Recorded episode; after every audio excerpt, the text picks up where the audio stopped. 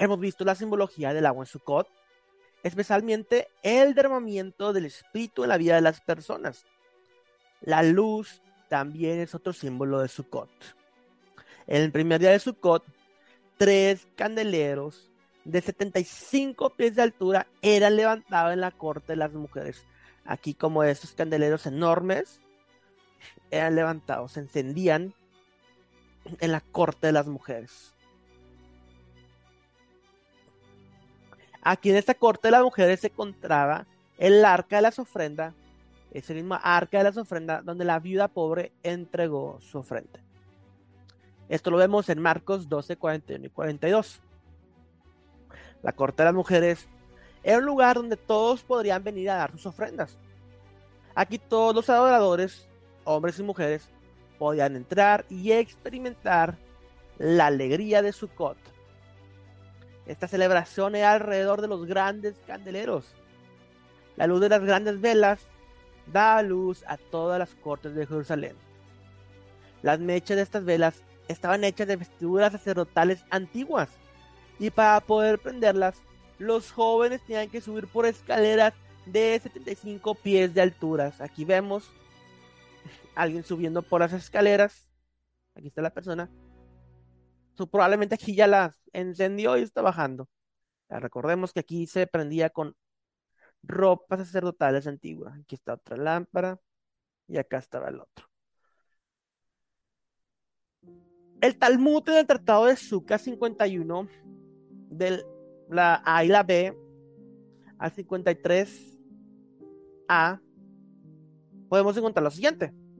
Hombres piadosos de buenas obras danzaban delante de las velas con antorchas encendidas en sus manos, cantando canciones y alabanzas. Los levitas tocaban carpas, liras, címbalos, trompetas y otros instrumentos musicales ahí entre los 15 escalones que iban abajo hacia las cortes de las mujeres.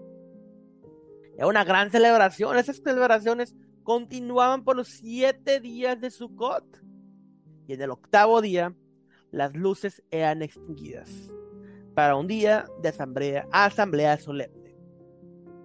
La luz era un recordatorio de la revelación y la guía de Dios.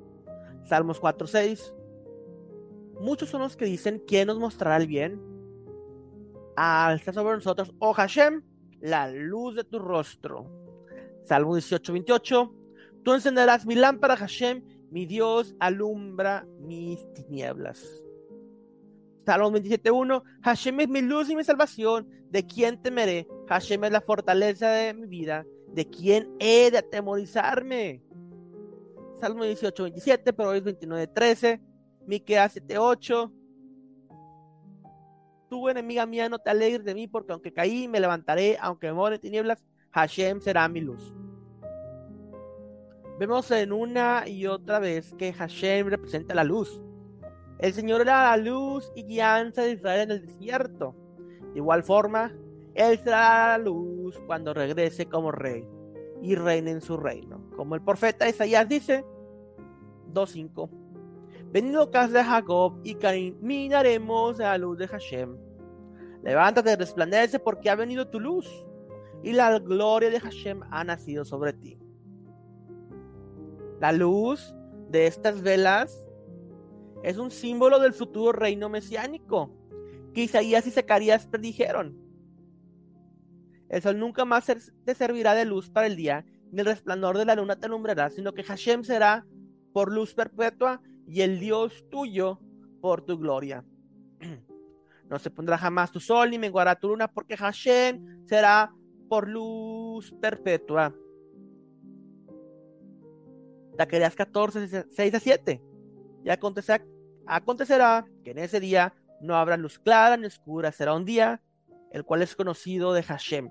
No será ni de día ni de noche, pero sucederá que al caer la tarde habrá luz.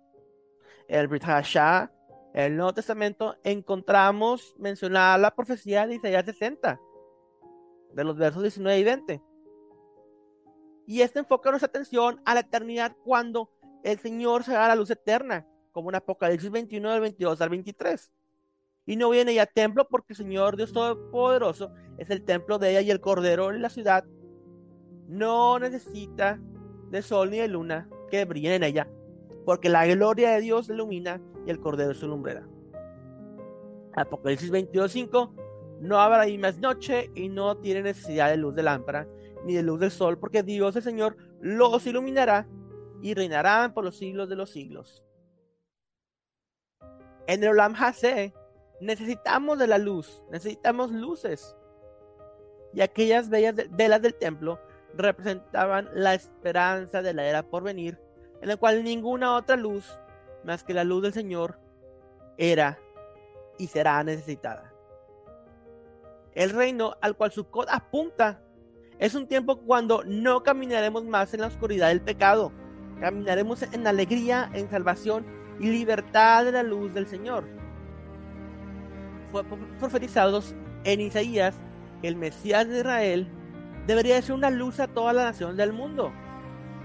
Y dice Isaías, yo Hashem te he llamado en justicia y te sostendré por la mano, te guiaré, te guardaré y te pondré por pacto al pueblo, por luz de las naciones. La mayoría de los rabinos no aceptan a Yeshua como ese Mesías prometido, pero ese también era su entendimiento. Suka 2a dice lo siguiente en el Talmud: Aunque me siente en la oscuridad, aún el Señor es luz para mí en los días del Mesías. Es esta luz, la luz del Mesías, que irradia nuestras vidas y nos transforma. Nos transforma. Aunque ellos no lo puedan ver, algún día la gracia del Espíritu será derramada sobre ellos. Entonces lo verán al igual que nosotros. Hak Sukkot Sameach.